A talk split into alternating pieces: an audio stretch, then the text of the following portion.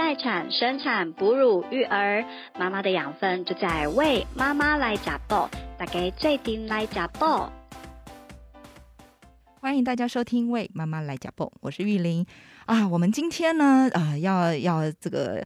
邀请到一位哈，就是我个人非常佩服这个职业，因为我是一个非常没有数字敏感度的人，我看到任何的数字，我都会觉得很头晕，然后这个影响到甚至我连看到什么身高啊、体重、对衣服的尺寸这些，我也都很没有概念。所以任何他的工作只要牵涉到数字人，我都会万分的佩服。那今天呢，我们就邀请到一位哈，就是我觉得在这个所有职业里面，我的佩服度应该有在前三名的。对，我们邀请到一位会计师妈妈哈，她来跟我们呃。分享一下，在会计师的这个工作里面哦，在呃从孕期到产后，在其中呢会遇到的一些呃甘苦谈。那我们就先请袁婷妈妈自我介绍一下。大家好，我叫袁婷。那我在会计师事务所工作，然后前前后后加起来大概有七年左右的时间。嗯哼，所以你应该是毕业之后就一直都是在事务所，对不对？我中间有换过一些工作，但后来综合考量又回到了事务所。嗯哼，然后在事务所生了两个孩子。OK，所以你现在是两个宝宝，那那个小孩多大？然后性别跟大家说明一下。嗯，大的三岁是女生，然后小的一岁半是男生。哦，所以你也是差两岁耶，我我也是，我觉得差两岁是一个蛮要命的差距。对，就是就是你会一直经历那种呃小孩就是，哎，因为我觉得年纪差很近，有时候他的需求各方面，就是你你会。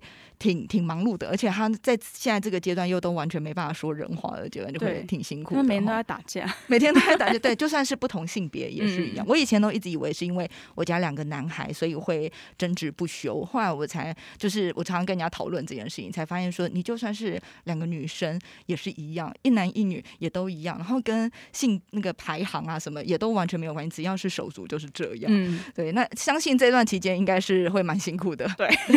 好，那我们先。请袁婷跟我们聊一聊，就是在呃，你在这个会计师事务所工作这段时间，包嗯，在孕期的时候啊，有没有比较辛苦的地方？因为就我想象，我觉得会计师事务所的工作应该是工时应该蛮长，而且应该会蛮长，就是要比如要一直坐着，然后查很多东西。我就觉得光是这样子，我就想象在孕期的时候，应该就会有蛮多，就是身体上面会有蛮多不舒服的地方哦。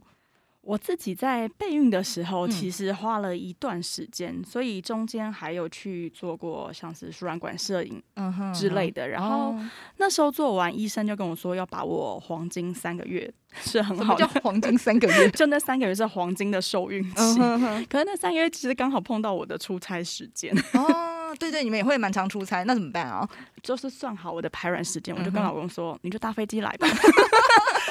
哇，所以你们为了这小孩也是挺拼命的，这样 对。所以我的老大就真的是在出差那一次 中奖的，就是精准计算之下，没错，不错，还好还好有中，就是老公的机票钱还花了值，没错。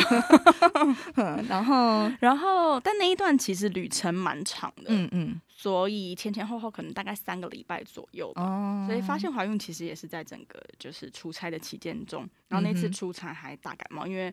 其实那次是去中国出差，然后碰到一些大雪啊，什么就是天气天气天气变化很多，又跑了好几个省份，对，所以其实最后回来也大概三年多前嘛，还发烧什么，就是。结果大概隔了一两个礼拜之后，又要再出差。那时候其实才刚怀孕，所以其实，在出差的时候也有一点小小的出血。嗯嗯，那时候其实蛮紧张的。会耶，因为其实，在怀孕初期的时候，都比较会有一点点就是不稳定的状态。嗯，那如果是在台湾，你就有一点出血，我们至少就医什么各方面都很熟悉，很方便。嗯，那像出差在外遇到这个情况，真的会蛮紧张的。对，而且那时候还要加班。嗯，对，所以就是，呃。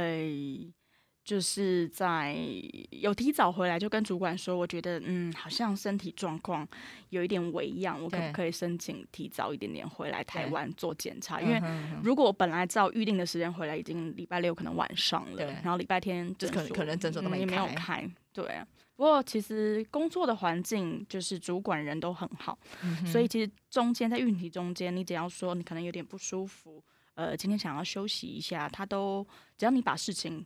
都有呃准时的完成，其实主管都会觉得 OK，那你就是先照顾好，就是职场上大家还蛮愿意互相互相帮助的。因为因为我在想，在事务所里面应该也蛮多女生的吧？可是因为周围我说真的很少人怀孕，因为大家比较年轻哦，然后呃主管阶级的人其实也蛮多是没有结婚的。是因为是因为工作太忙，我觉得没时间交男朋友，没时间交女朋友。就算有男朋友，可能也还是还没有结婚的状态。但是其实真的也蛮多没男朋友的，因为其实说真的，一天有十二个小时以上都在工作。对，哎，我一直以为，我一直以为会计师事务所的，就是大家的年龄会比较。就感觉这应该是好像就是一个很稳定的，对对对，然后感觉好像会比较稳定。其实是流动率蛮高的一个工作，真的。嗯，所以我自己觉得大概三十岁以上 就不适合在这个。我周围三十岁以上蛮少。哎，我觉得好压抑哦。所以现在到底有什么工作是流动率不高的？这有点题外话，因为我觉得怎么问到每个人都流动率很高，然后大家身边都是年轻人。觉得公家机关可能会比较稳定一点，公务人员。嗯哼哼，哦，好，这这这这是这我我真的还蛮好奇啊。所以那。那所以说，因为我记得之前我们也有我们有有讨论过说，哎，如果说有一些就是职场上，如果都是呃未婚同事居多的话，有时候他可能会有点不太能理解说，哎，为什么你怀孕了，或是你生小孩了，你就有很多时候可能工作上面，就是你可能会需要请常常请假或什么，嗯，有时候会比较没有办法能够嗯理解或体谅。那你们会有这样的情况吗？我自己是觉得没有，因为在我的环境当中，可能因为大家也没有生过小孩，所以。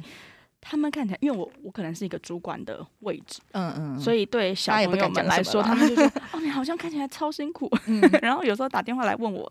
小朋友都在旁边大吵大闹，对 对，所以相较起来，我觉得，因为我自己的老板他也有两个小孩，嗯哼，所以他很能体谅我的状况。对，那周围的同事，因为可能还是小朋友，所以他也不太会说什么，嗯哼，所以在整个职场的环境上，我觉得算是蛮友善的。OK，那那蛮好的。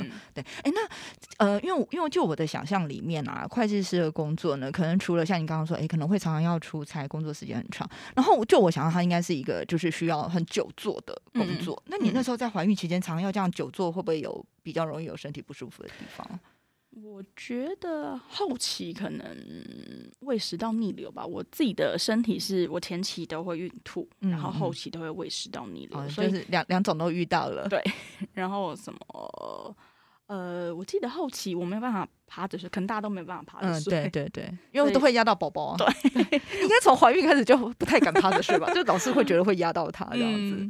后期就一趴着他就会抗议，嗯，可能觉得空间太小被压缩。对对对，久坐的话，嗯。其实还因为其实我觉得现在大部分的上班族可能也都是久坐，嗯嗯，久坐可能也比久站好一 些。你感觉是这样，所以可能那时候在身体上面可能感觉是还好，对这样听你说起来，我我觉得疲累的点是要边维持工作的水准，然后要兼顾身体的一些状况。因为怀孕的时候会觉得身体好像不是自己的，对，那有就很容易想睡觉啊，超想。我那时候，我一开始啊，我记得我怀第一胎的时候，那时候也没经验。然后我最开始的症状就是，我每天都很想睡觉。然后我在公司 就一直很想打瞌睡。然后我说，我就会一直喝咖啡，因为我觉得，哎，怎么会突然一直想睡觉？所以我觉得，其实这也就是就就我而言，也是蛮困扰的一件事情，这样。对，尤其像你们的工作，应该就是要保持高度的专注。是，然后这种情况应该就一直盯着电脑。嗯，我那时候第一胎也是，因为。我觉得我我待的组别上司算是蛮弹性，就是你只要做完，所以他也不要求你一定要在公司里面把事情做。嗯，所以很多时候，我记得我第一胎都是带回家，那我可能回家先休息。对，那早上因为我尽量不熬夜嘛，那可能。早上早一点，四五点起来，再继续把工作完成，这样子。哦，哎，那你你们这样其实是还还算不错，就是还算挺有弹性的啦。对，这跟我想象中不太一样。我一直以为就是会计师的工作就是要一直定在那边啊，什么这样这样有点弹性是好一些。嗯，我觉得每一个组别的。情况不太一样啊，那刚好可能我碰到的都算是蛮友善的，对，但可能每个公司的文化也不太一样，这样子。那那你在呃生产的过程里面啊，或者坐月子的过程里面，有什么比较印象深刻的事情吗？印象，我生第二胎前，我就是前一天开会到大概四五点左右，我就跟老板说。我要去住院，因为我是剖腹产。你还开会开到四五点啊？你说下午？下午？我想成凌晨。我把你我把你们的工作想的太可怕了。我想哇，好可怕！凌晨四五啊，下午四五点，对，这比较正常哈。嗯。然后隔天就马上。所以你等于是做到神，对，做到神。那你这样挺了不起，因为你那时候还有老大要顾。你的老大是那个时候你在怀孕前是，就是他是谁照顾啊？他是我妈妈帮我照顾。哦，那还好，就是有有有家人可以帮忙顾，比较放心哈。嗯嗯，对，要不然哇，这样还要挺着肚子，然后做到那个就是生产前一天，真的是挺辛苦的。对，而且我生第二胎的时候，我们有分淡旺季，所以我们大概一到五月都是忙季。对，那我生第二胎的时候是二月，而且那时候刚好疫情爆发。哦，那时候生完，因为其实就是去年刚爆发那个时候，对对对对对，那时候手头上有一些事情也不太好交接出去。嗯嗯。然后那时候，其实，在坐月子期间，都还是持续的有在工作，而且同事就底下的小朋友们都会帮我把。报告送来月子中心，然后 呃，所以所以你根本就没办法什么坐月子顾眼睛这种事嘛，对不对？有一点点。现在视力还好吗？还可以，还可以。因为前一阵子才才跟一些朋友就是聊到那个关于坐月子的时候一些就是迷思啊，然后那很多人都会讲到说坐月子不能用不能用眼过度啊，不能什么。那那显然你就是没有办法这样。好，那那又再一次佐证，就是坐月子的时候，就算一直看很多数字，现在眼睛也还也还行，也还行，看起来眼睛还蛮雪亮。的啦，哇！所以所以听起来你们真的是工作的 loading 真的还蛮重的，还蛮重。而且因为我对你刚刚讲到那个那个忙季，我我觉得的确这也是，我觉得感觉呃，的确在忙季的时候就是忙得天昏地暗，然后完全因为我也认识几个会计师朋友，就是这样，就是你在忙季的时候，你完全要约他要干嘛是完全不可能。然后所以你让他看准他的时间哦。嗯所以我觉得这个在。要照顾小孩这件事情上，其实要能够两边都能够兼顾，尤其在忙季的时候，应该是蛮困难的。嗯，我自己觉得是会不停的有撞墙期，就是内心会很纠结，因为呃工作就这么多，对，但是小孩是责任，工作也是责任，对，到底要怎么兼顾？我觉得我在呃照顾老大，一开始在生第一胎玩的时候。所以这种感觉，这种冲击很明显、很强烈、很强烈。对对对，我能理解。因为以前只有自己跟老公的时候，其实我时间要怎么安排，老公也不太会干涉。对。那我今天想要在公司加班到几点，就是基本上两个人都各忙各的工作，所以其实应该都能互相体谅。可是有小孩就不一样。对啊，你也不太好意思，就算老公再怎么神队友，都觉得小孩我也有责任啊，我不能够把小孩都丢给全部丢给他，也不或者是请都请。爸妈帮忙，对，或者是说他他他下班之后，如果小孩都给他顾，你也会觉得好像他也蛮可怜，就是二十四小时全年无休，变他也觉得蛮不好意思。对，然后自己也很想多参与一点小孩的成长，因为小孩真的长很快。对对对，所以我前期我觉得一直陷入这样子的撞墙期，就是觉得啊，就是。要上班的妈妈真的也蛮辛苦，当然我我自己在育婴假之后觉得啊，全职的妈妈也是非常的辛苦。所以你现在休育婴假，你从什么时候开始休育婴假？我在我在疫情三级之后，那个时候呃公司就 work from home，嗯，然后我跟先生基本上就是在家上班，对，然后。呃，老大因为幼稚园那边停课，所以我们都是一起在家，所以那那一阵子都是处于边上班边照顾小孩。嗯嗯。但是其实三岁的小孩是没，基本上是没有办法一个人玩玩具，他无时无刻都在叫妈妈。对他，然后他就算你给他他最喜欢玩具，他也想要你跟他一起玩。对对，然后就算可以自己玩，可能约莫五到十分钟吧。就要叫一次妈妈。对对对对对，就要满足他的各种需求。对。然后那一阵子，我的工作几乎都是在他睡觉之后深夜完成的。嗯嗯嗯。对啊，所以那阵子就是把手边的工作告一个段落之后，就跟老板提出说，我可能要请大概三个月的语音假。我希望就是可以。多陪陪小孩，不希望他可能因为我们工作的关系，长时间要用电视来打发他这样子。呃，我觉得，我觉得这真的是职场妈妈最容易陷入。你，你不要说职场妈妈，就算我，我觉得我自己其实已经算是，就是有了小孩之后保持很低度的工作。我觉得大部分时间都是就是陪小孩。可是即便是这样，的确还是会很容易有这种纠结跟挣扎的地方。当你觉得。孩子也很需要你，比如说我，我有有时候也会碰到，可能安排了工作，可是孩子他早上起来他就是身体不舒服，他就是突然跟你说他肚子痛，那时候就会觉得好好纠结哦，就是到底要怎么样去选择，因为你工作安排也很难去去去改变，有时候要会议或什么很难去改变的时候，真的会对于我觉得职场妈妈除了身体累之外，其实这种心累才是更更矛盾和纠结。对啊。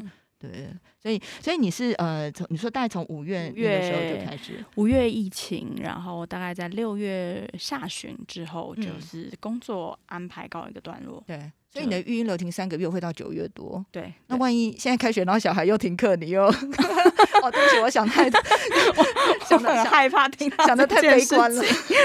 可是真的现在就是就是呃，每每每只要想到小孩安排，就会挺担心这件事的。对啊。哦，所以我因为我在想，你那时候怎么没有想要直接多请久一点呢？养一个家庭可能还是要有一些 经济上的考量，这真的这真的也是嗯很纠结的地方。对啊，每个月的固定开销其实对一个家庭来说，真的也是挺挺多的，就房子、车子、小孩的。呃，学费啊，没错，没错，没错。好，那我理解了。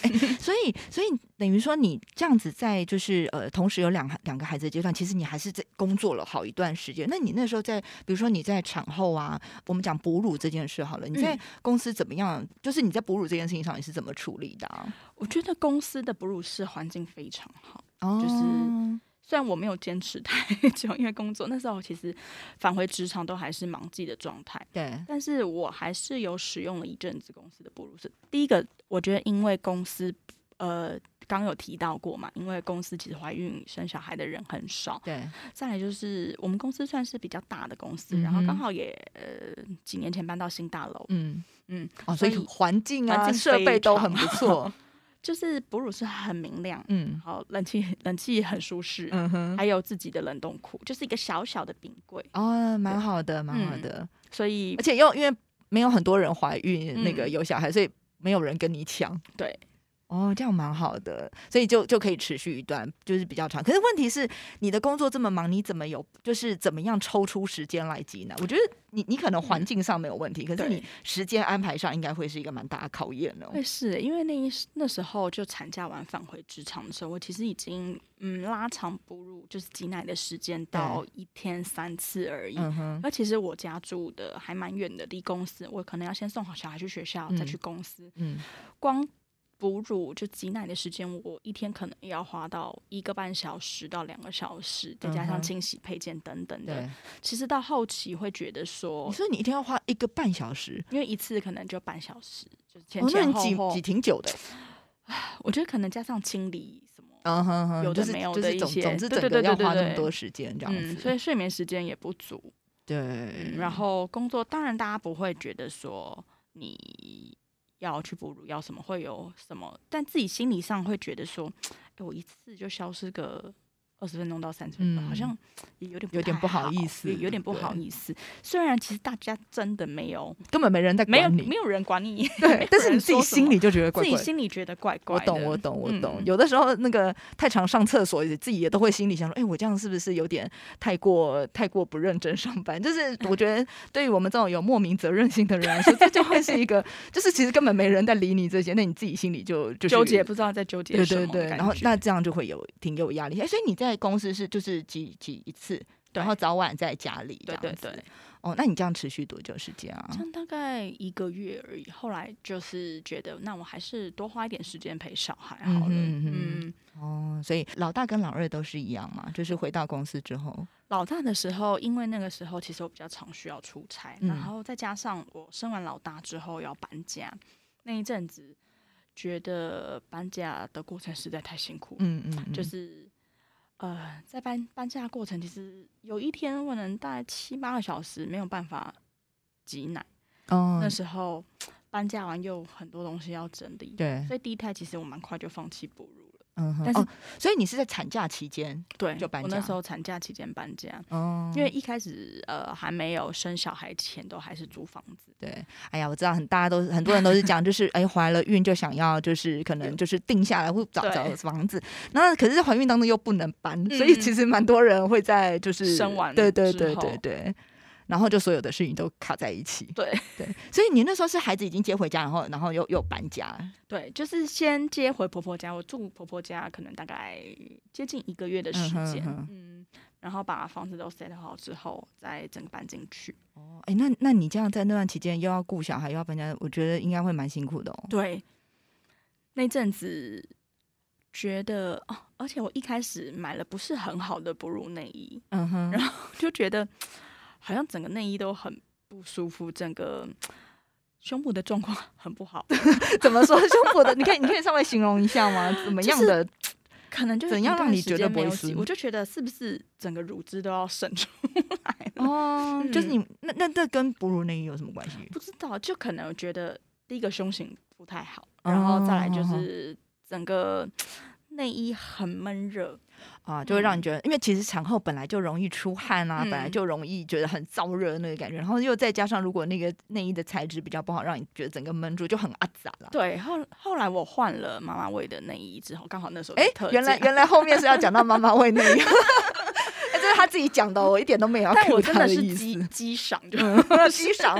那时候好像买二送一吧，一次就添购了六件，就觉得哇，原来好的哺乳内衣会带你上天。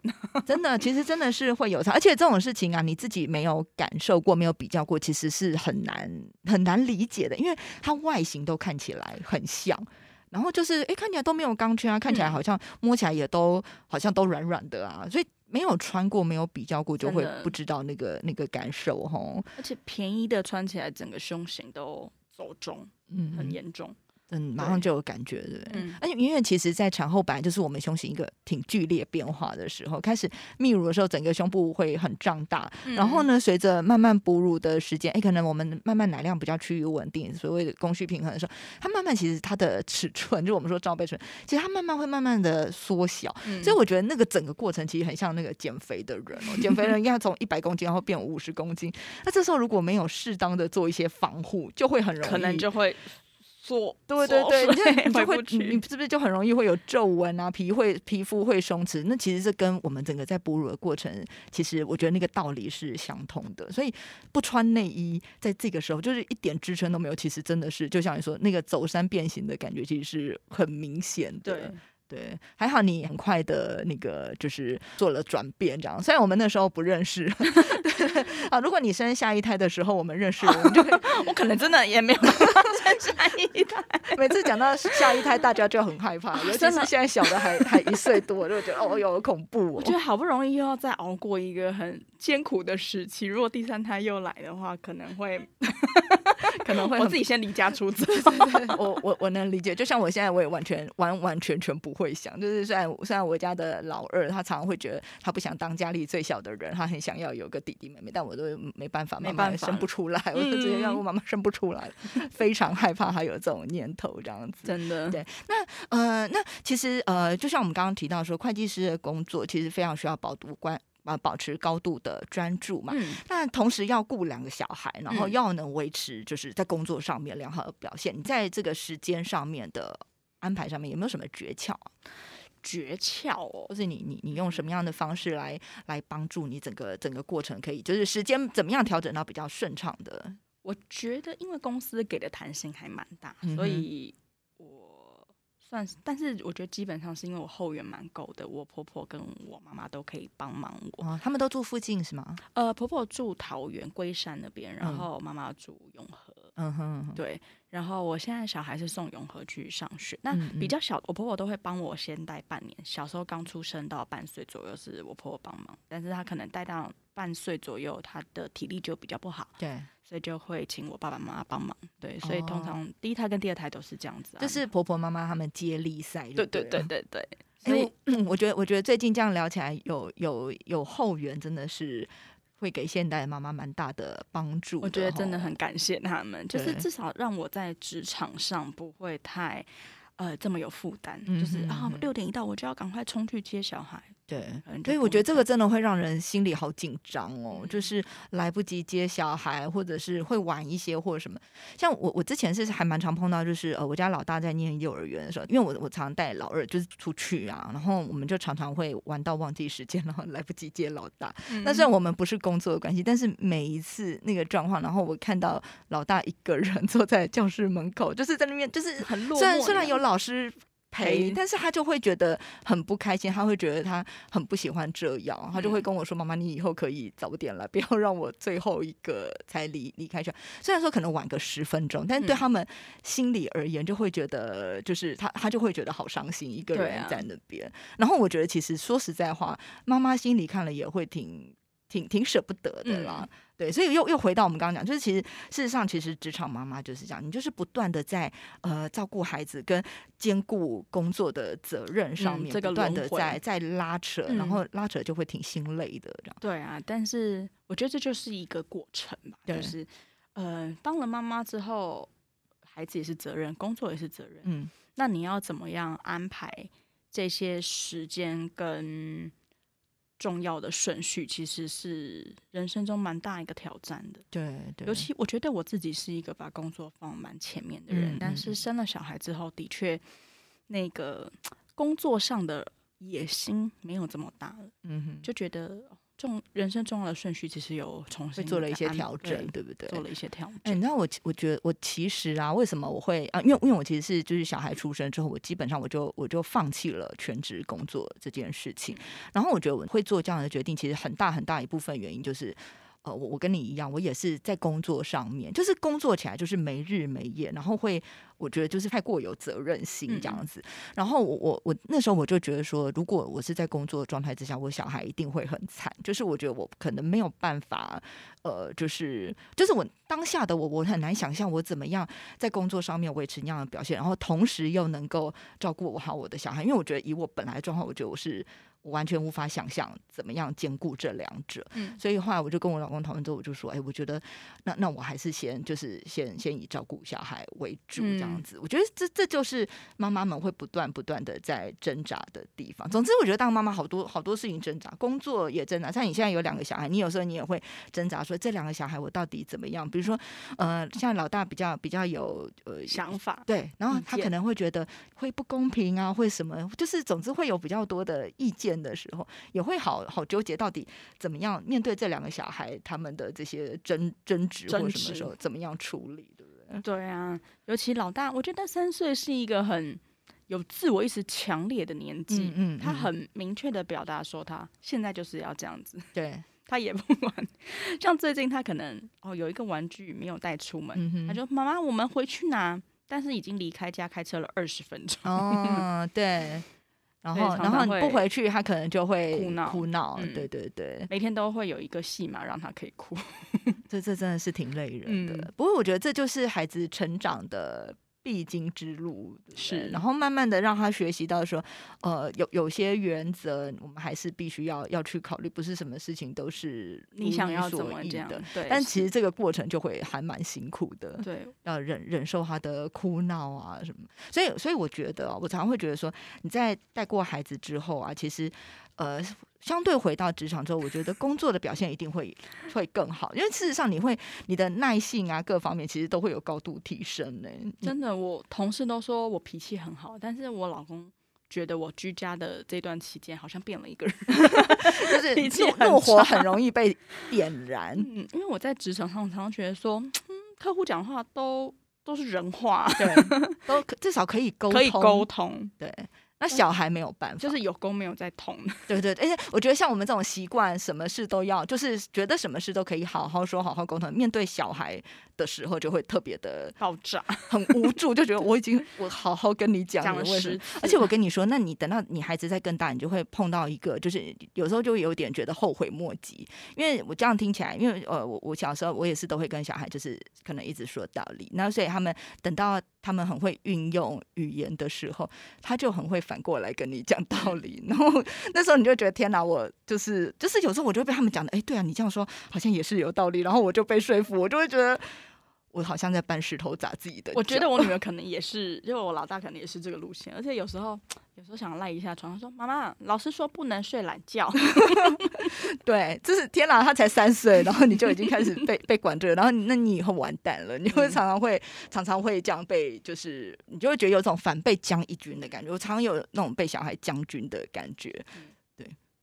好，听了袁婷分享很多，就是呃，会计师的在这个工作上面哈，在怀孕然后呃育儿的工作上面的一些甘苦谈。我觉得听到几个重点，就是其实选对公司还蛮重要的。是，对，因为我我相信，如果说在假设是规模比较小或者什么，就是可能未必呃弹性这么大的时候，可能就。呃，相对来说，要在工作上面要克服的挑战就会越多了，然后对，所以其实一开始的选择也蛮多，而且呃，听起来就是有后援这件事情也给你带来蛮大的帮助的。对，那呃，可以最后跟大家就是稍微总结一下，就是呃，分享一下你在这段期间里面啊，在这个怀孕生子，然后呃，同时兼顾工作这段时间里面，你心里最大的感想，然后你觉得可以给这个新手妈妈们的一些建议。我自己觉得是要看开一点，然后也不要太觉得网络上说什么是对小朋友好的，你就要完全相信网络上的，因为呃每一个家庭跟每一个孩子的个性其实都不太一样。我觉得要找到让自己最舒服、最呃跟先生之间最 OK 的育儿方式。对，就是我觉得育儿这个这件事情是在。不断的调整之中，去找到一个最适合自己家庭的方法。对，它是没有标准答案的。每个家庭给出来的方案，给出来的答案，可能也都是不一样的。哎，最近好多，我们最近访问到很多妈妈都有这样子的感触，哎，都跟你说的，就是就是想法都很接近，就是而且而且都不约而同提到说，不要太相信。网络上面，或是社群网站上面，社群的这个软体上面给你的传达出来的这些讯息，不要太过相信。嗯，而且我觉得也不要太过于去做比较，比如说。我之前在呃疫情期间，就会看到很多妈妈会分享自己跟孩子们做了多有趣的活动，我就觉得哦，我也要，我也要，我也要带他们玩这。但我女儿可能就根本不赏练，她可能就是喜欢玩像扮家家酒这样子的游戏。对，那我只能从中去把她有兴趣的东西再放大，跟她一起进行。对，就是不要太。觉得哦，人家怎么样，我也要怎么样。哦，我懂。有时候，因为我以前常我都会收集很多，就是比如在家带小孩玩一些科学实验呐。因为我小孩比较大一点啊，科学实验啊，或者是说呃做那个什么青年图，然后就可以自己捏出一个鬼灭之刃类似这样。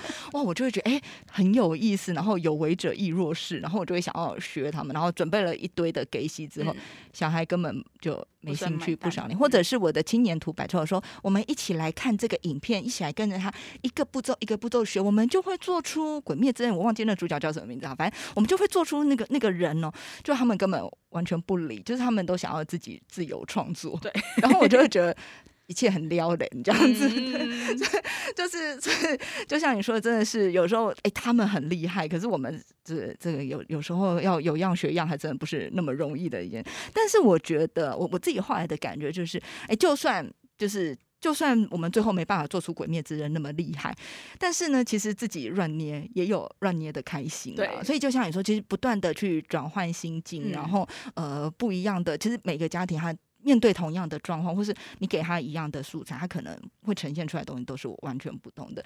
那事实上，我们好像就是放放宽心去接受这一切，我们可能会好过一点点。对，好像最后那个妈妈们的结论都是我们要看开一点。还有家事这件事情，嗯，家事能买越多机器越好，全部都交给机器做。对。我老公秉持着 happy wife happy life，嗯嗯，他他的他的方向完全是正确的，对对对。哎，不过不过我觉得这个啊，因为我刚好今天早上看，呃，昨天呐看到一个老师的那个那个脸书，我觉得挺有意思的。他在分享，因为他是一个国中老师，然后他就说啊，他觉得现在的国一新生啊，就是很多生活就是能力上面真的不是不是那么足，于是很多老师就纷纷讨论这件事情，就是包括像扫地，很多小孩因为家里都是扫地机器人或者是吸尘器，所以他们。其实完全不会用扫把，嗯，然后就会让很多老师觉得挺压抑的。就是就是说，我们现在可能生活当中很多东西都被机器取代，或者是记电话这件事，因为我们都习惯用手机，所以我们就不会特意去记好电话号码这些。所以有很多呃，有一些国中生他就记不得爸爸妈妈的什么电话啊，什么这一类的，然后都会让老师觉得很压抑。好，这是题外话，就是刚好刚好刚好昨天看到这个这个讯息，就聊一下这样。所以我就有时候会觉得说，嗯。当然，我们在家庭生活里面多运用这些这些工具，其实我觉得不不只是做家事的工具，在育儿的时候一样，我们善用很多的工具，其实也会让我们就是会比较轻松一点点。我觉得这是现代的妈妈聪明的地方哈，大家会运用知知道说可以选用什么样的工具可以帮助自己，就是分担分担一些这些工作，然后就争取比较多自己的时间了。我觉得这是现在妈妈聪明的相处的时间对，没错没错，就是其实呃，这个妈妈的时间都是挤出来的，嗯，对，从从很多的，就是把一些 routine。的工作，我们可以尽量去缩短，就是让它更有效率又完成，我们才能够挤出时间去做更多我们更值得把心思花在上面的事情。是对，其实这很考验现代妈妈的地方。嗯，那今天谢谢袁婷跟我们分享很多您的经验，那也希望袁婷的经验呢，可以给我们的呃听众们哦，可以可以让大家也呃有一些有一些帮助。好，那我们今天的节目就到这边，谢谢大家。